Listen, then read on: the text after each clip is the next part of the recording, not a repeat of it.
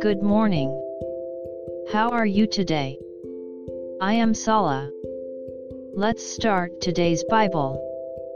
Today's Bible verse is 1 Peter 2:23. I'll read. Who, when he was reviled, did not revile in return, when he suffered, he did not threaten, but committed himself to him who judges righteously. Amen.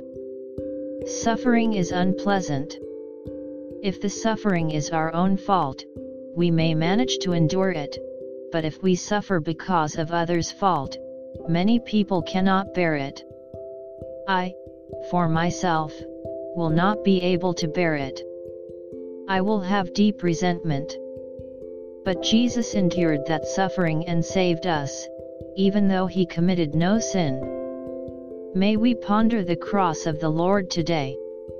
God bless you. See you tomorrow.